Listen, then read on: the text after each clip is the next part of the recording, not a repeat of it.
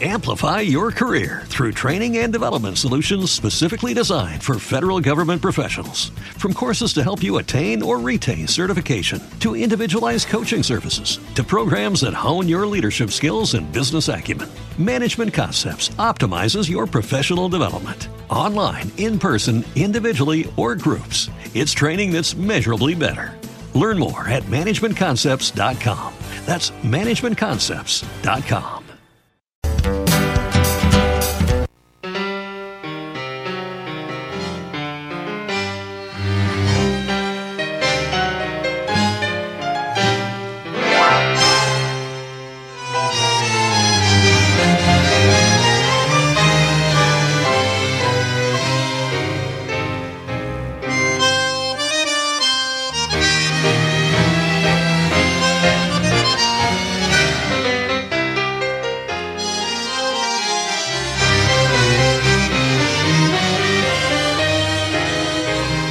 Mercería Pini presenta al columnista en Caminatas y Conversas. Para comenzar el año escolar con todo lo necesario, los artículos escolares están en Mercería Pini. Mochilas, cartucheras, carpetas, repuestos, útiles, medias, colegial. Remeras, calzas, bermudas, ojotas y muchísimo más en Mercería Pini, Teniente Primero Ibáñez y Ruiz Moreno. Además, artículos escolares, juguetes y regalería. Mercería Pellini, Teniente Primero Ibáñez y Ruiz Moreno.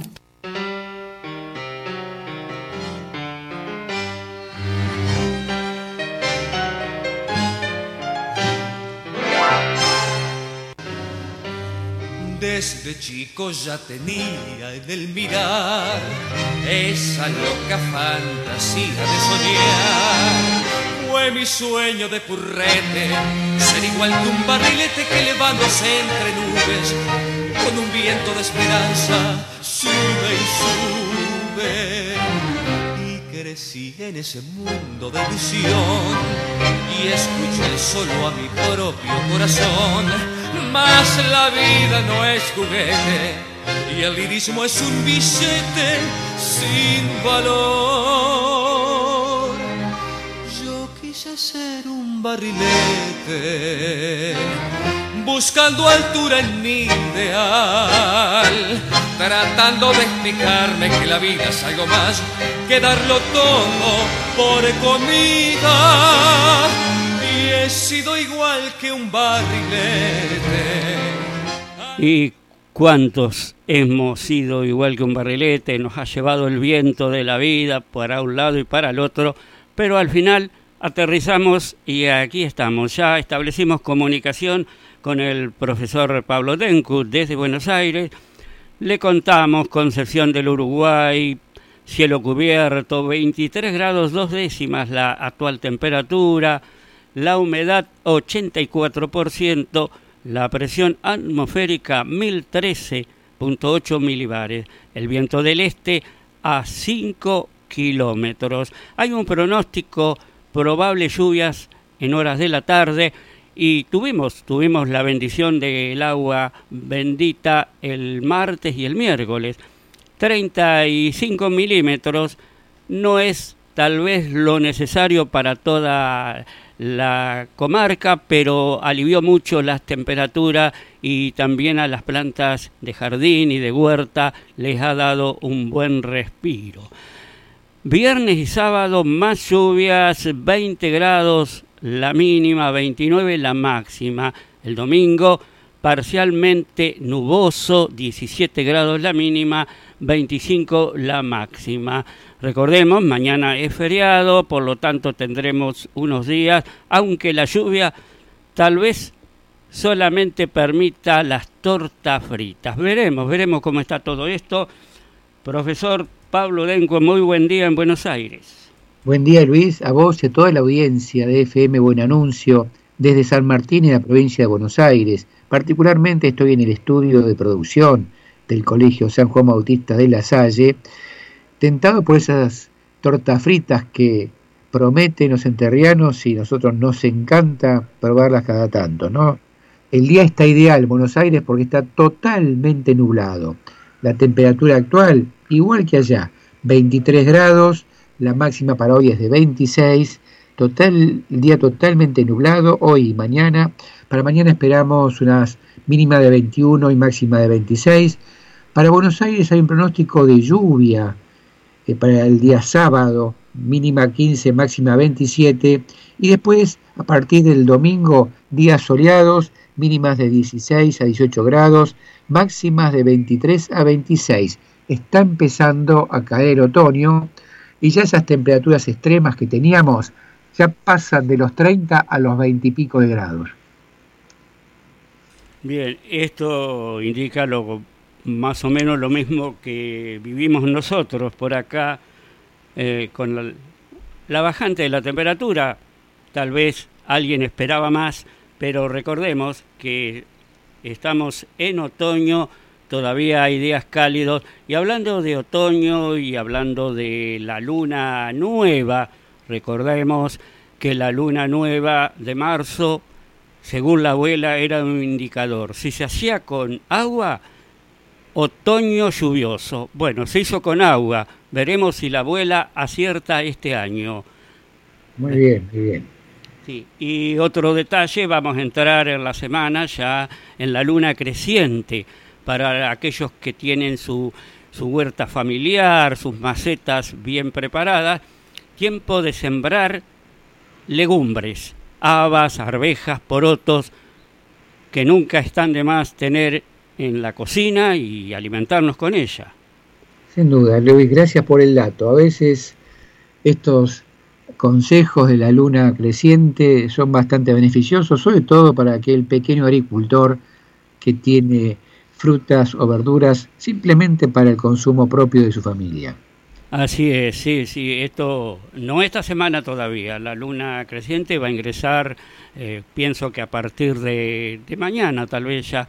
Y un detalle más, disculpen, cuando se tienen las semillas de haba o de arveja y si me atraviesan en la garganta, me produce estos efectos. Quería decir... Un vaso de agua, Luis. Sí, ya lo tengo, ya lo tengo en la mano. Quería decir que es conveniente poner las 24 horas en agua precisamente, cosa que eh, la germinación se acelera. Entonces después va a la tierra ya con la humedad suficiente como para germinar más rápido. salvado, salvado el inconveniente, seguís vos, Pablo. Bueno, vamos a hablar un poco en forma seria y un poco con humor, como hacemos siempre, claro, ¿no? Claro, este, lo que voy a decir no es una broma, pero hoy, 23 de marzo, en Bolivia se celebra el Día del Mar.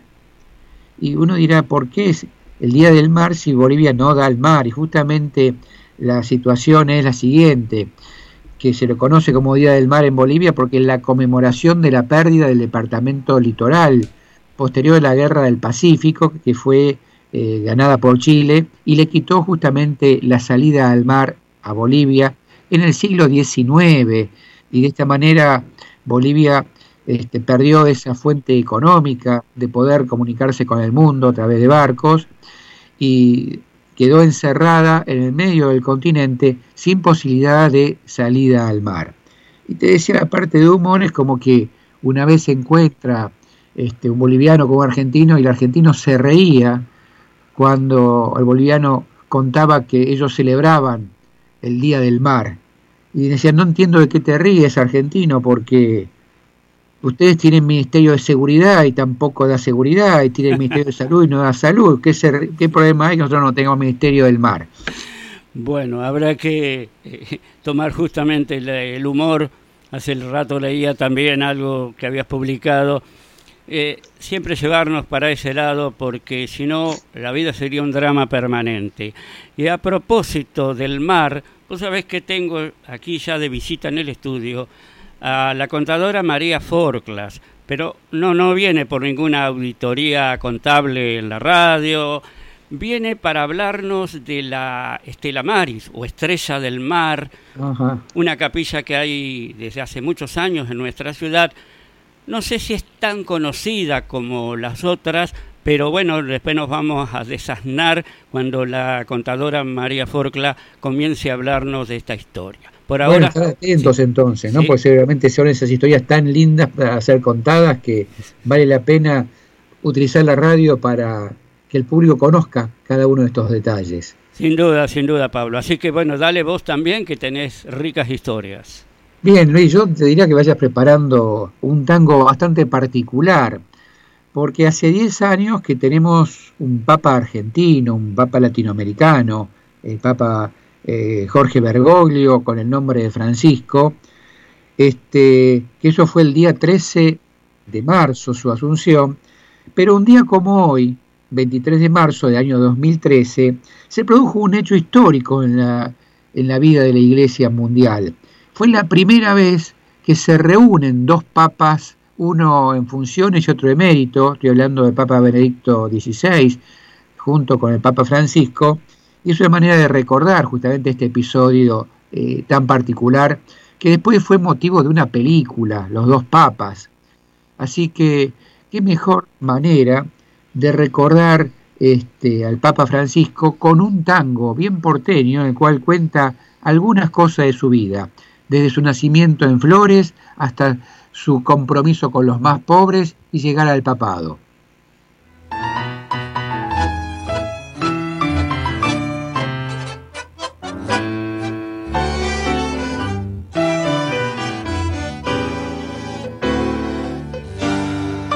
Naciste en Flores, un barrio porteño de tu Buenos Aires que siempre añoras.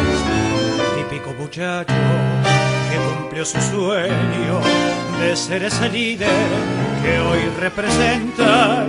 Llegaste obispo y luego primado.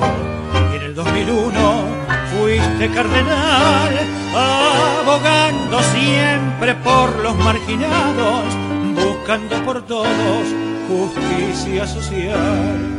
Querido Francisco, gran papa argentino, lleva tu destino, solidaridad, los rasgos jesuitas que marcan tu signo en todos tus actos, muestran humildad Sos siervo de Cristo, gran pastor de almas. Tu trato, tus dones y tu gran bondad logran del rebaño la completa calma. Por eso te llaman hoy su santidad.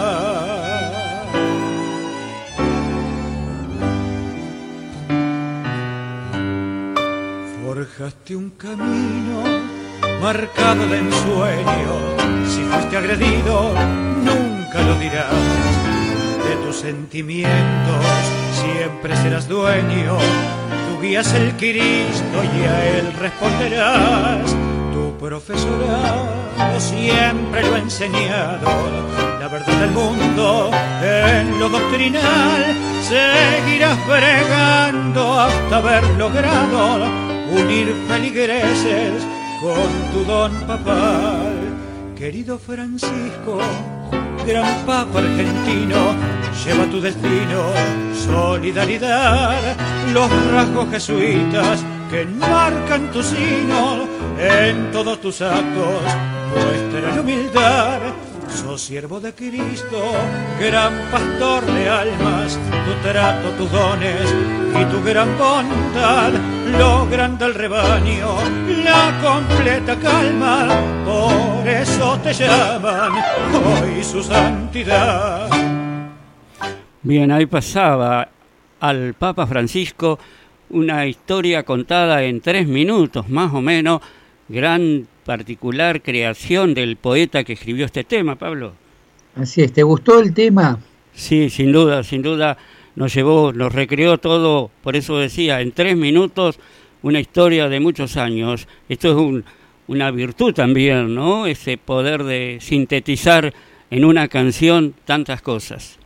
Eh, sin duda, sin duda. Realmente eh, el autor se llama Alberto Medina este, y sin duda que tiene un gran talento. Hay otros tangos más dedicados al Papa que seguramente en algún momento del año también emitiremos, pero en esta oportunidad elegí este en particular, ¿no? De Alberto Medina y su conjunto. Bien, si te parece, yo eh, pongo mi habitual recuerdo, en este caso sigue el deporte, y después sí ya desarrollas todos tus temas. En 1967 se disputaba en Paraná el campeonato argentino de básquetbol, llamado el más argentino de los campeonatos. Era en marzo de ese año. La final la disputaron Buenos Aires y Entre Ríos. Se impusieron los bonaerenses por 77 a 59. Se jugó en el estadio del Recreativo Bochas Club de la capital entrerriana. Dicen que alrededor de 10.000 personas no había más capacidad y muchos quedaban afuera fueron a ver este partido. Buenos Aires, que iniciaba o había iniciado ya una racha de 5, 6, 7 títulos, no tengo rápido a la memoria, como campeón argentino, hablo de la provincia de Buenos Aires, era dirigido por Rubén Ferrandi, con Atilio Fruet, Alberto Cabrera, José de Lizazo, todos bahienses. Todos bahienses, sí. Hay una aclaración por ahí que yo no tengo a mano. Después estaban Requi, Uchinian, Chicharro y Norberto, Tomás, me parece que eran de eh, Tres Arroyo, Osvaldo Goizueta, Héctor Barreneche, Ferrari y Alberto Galiadi y Gorrasi. Esto era también llamativo. Eh, el promedio de altura apenas un metro ochenta y cinco, lo cual en básquet era dar una ventaja considerable. Sin embargo, eh, y el promedio de edad de 23 años, lo cual le dio al básquet de la provincia de Buenos Aires esa sucesiva obtención de títulos en el campeonato argentino. Pero Vamos a recordar algo también que tiene que ver con Entre Ríos, porque era la primera vez que llegaba a una final y estaba integrado en aquel momento por eh, José Cipriani, Víctor Gastaldi, Luis Sof, Luis Castro, Juan Laurencich, José Cotonaro, Miguel Lerman, Daniel Oliva y Jorge Mencía.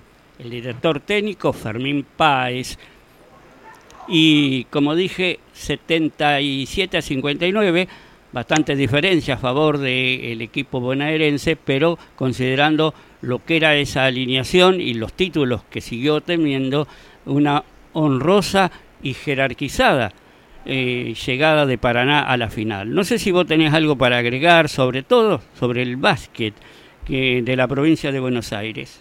Bueno, vos dijiste claramente que había un tema de cómo llamarlo, y, se le llamaba provincia, pues jugaba, y cada provincia tenía su propio nombre, su gentilicio, pero provincia de Buenos Aires, para no confundirlo con capital, se decía capital y provincia, nada más, a secas. Ahí está, por eso que me quedó ahí medio descolgado esa información al final de la nota.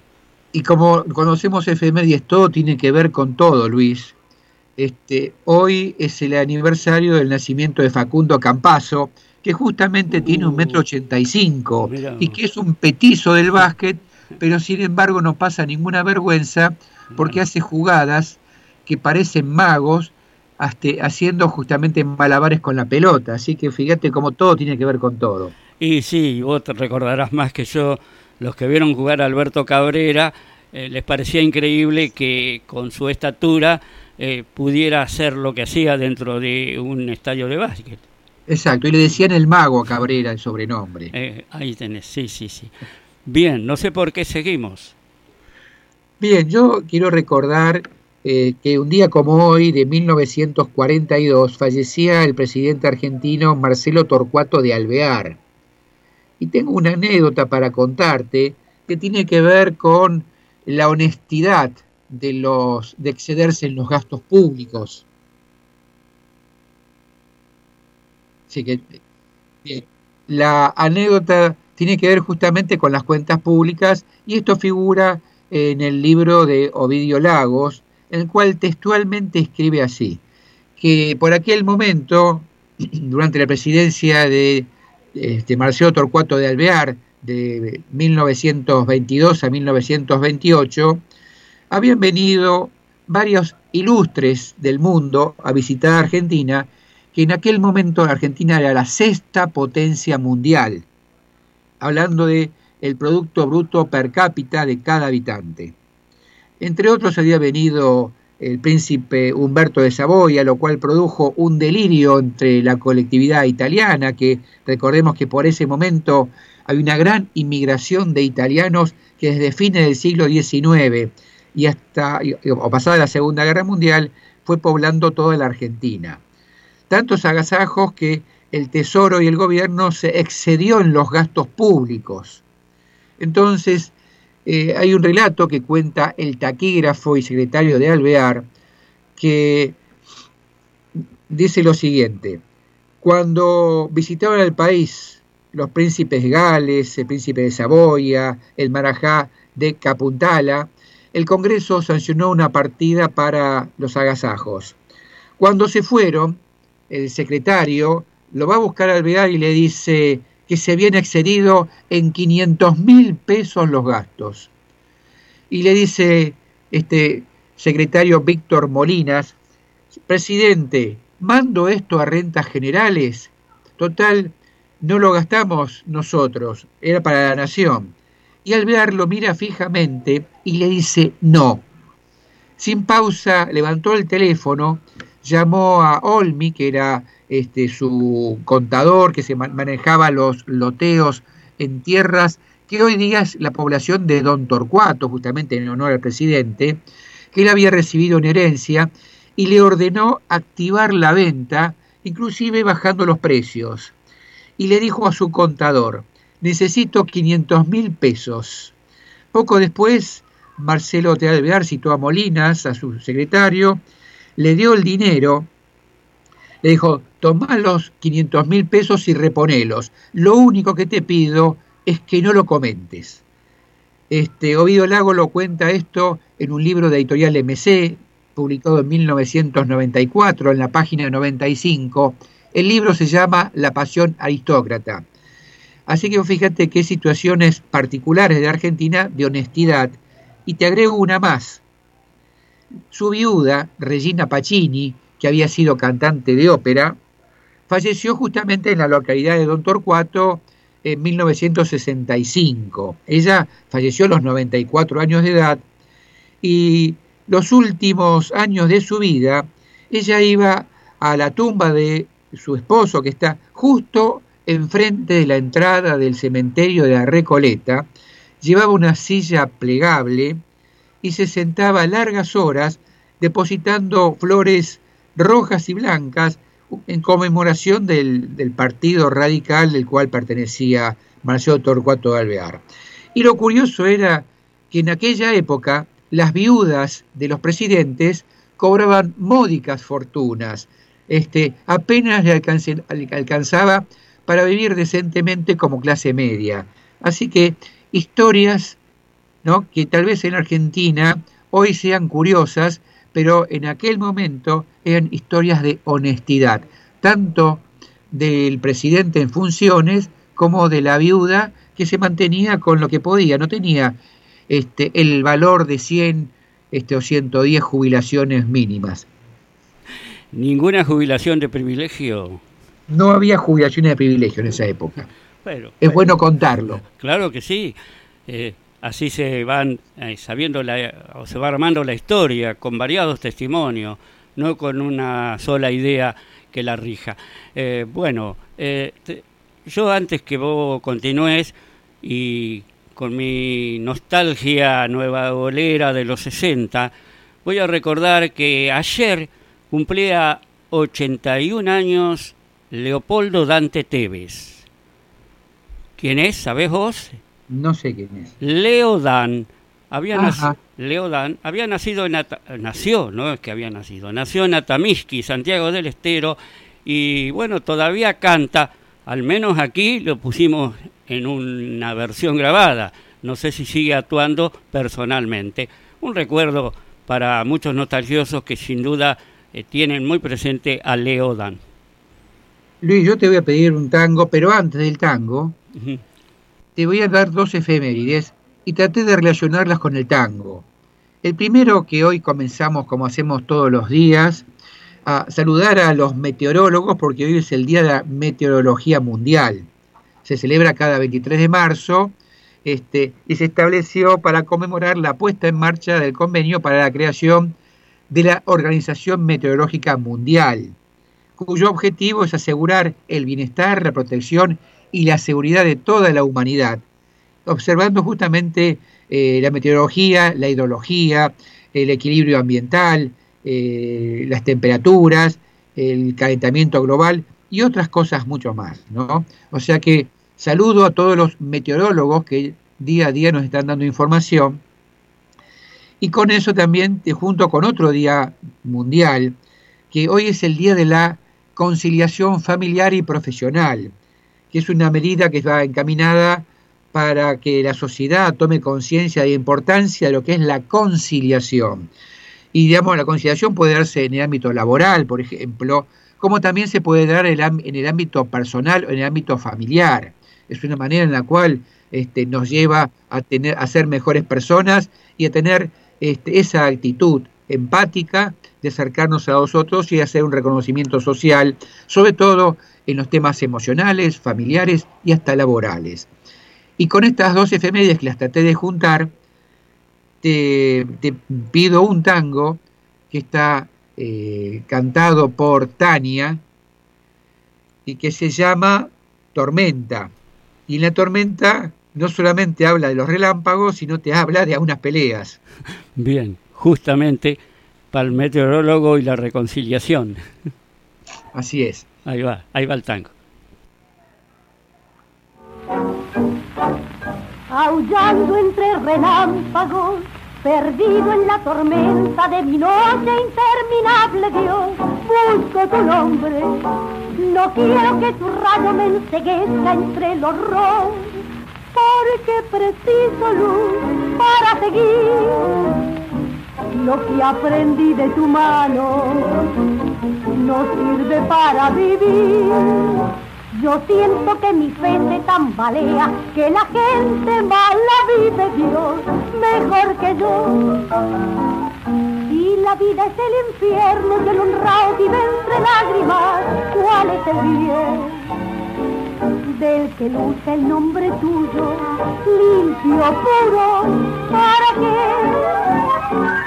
Y la infamia hoy del sendero y el amor mata en tu nombre, Dios, lo que has besado. El seguirte es dar ventaja y el amarte sucumbir. Alma, no quiero abandonarte yo. Demuestra una vez sola que el traidor no vive impune, Dios, para besarte.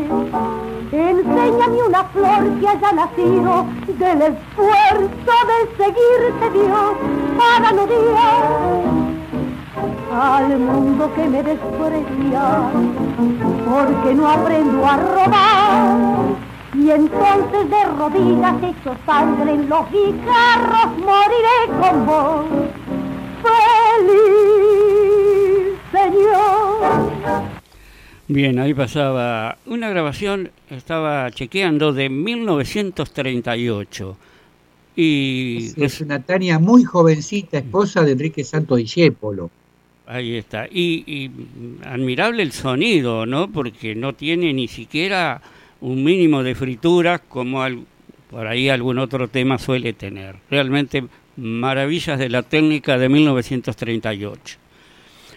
Bien, ¿cómo seguimos, Pablo? Seguimos porque la gente está mirando la hora sí. está diciendo bien el momento más importante ¿no? del programa. Tengo una cortita y que hablamos de la tormenta y de las lluvias que a veces son tan necesarias.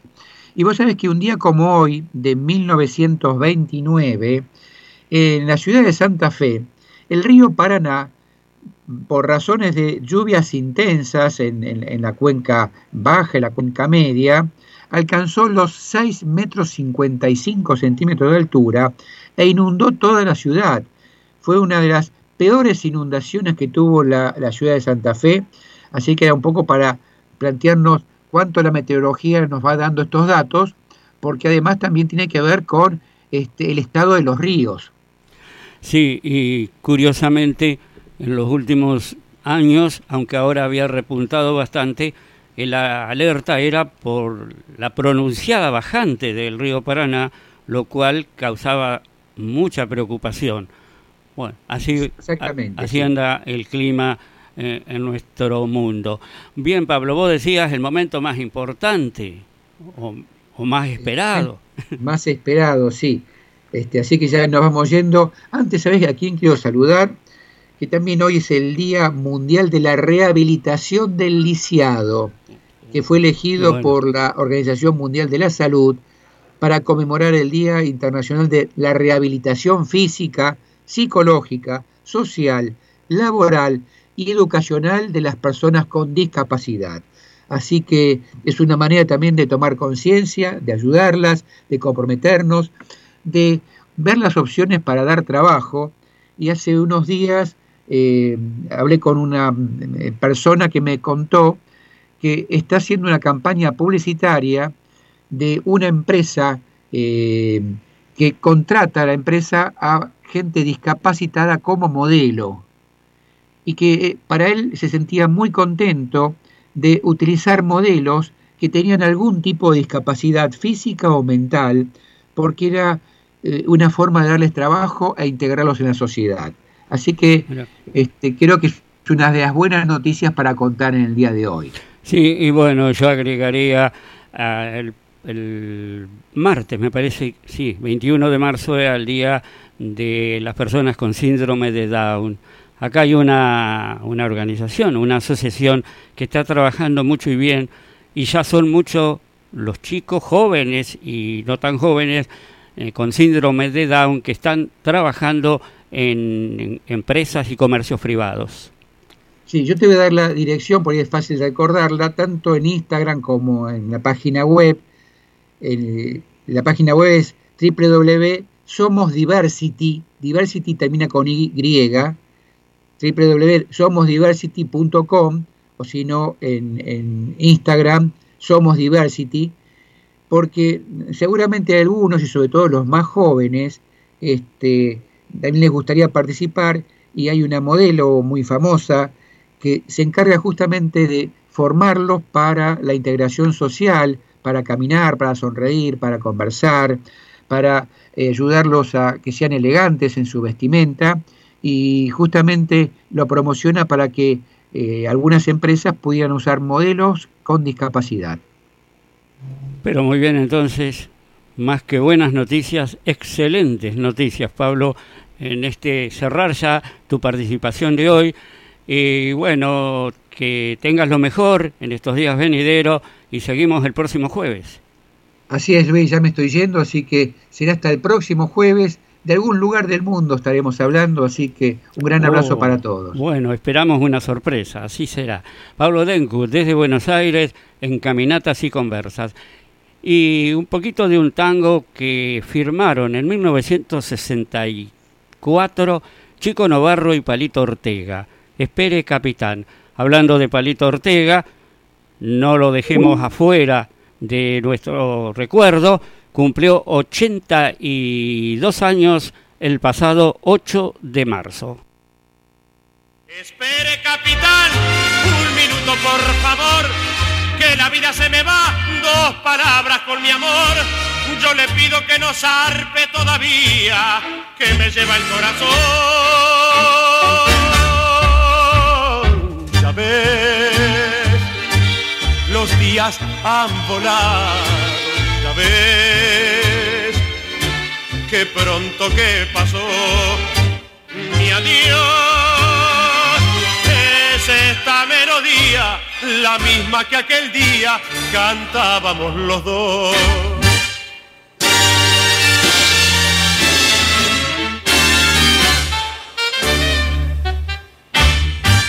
Espere capitán, un minuto por favor, que la vida se me va, dos palabras con mi amor, yo le pido que no zarpe todavía, que me lleva el corazón.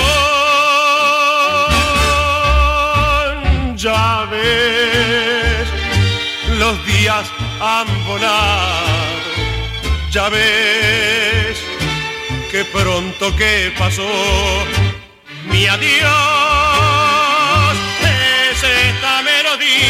la misma que aquel día cantábamos los dos. Every day, we rise, challenging ourselves to work for what we believe in. At U.S. Border Patrol, protecting our borders is more than a job, it's a calling. Agents answer the call, working together to keep our country and communities safe. If you're ready for a new mission, join U.S. Border Patrol and go beyond. Learn more at cbp.gov/careers.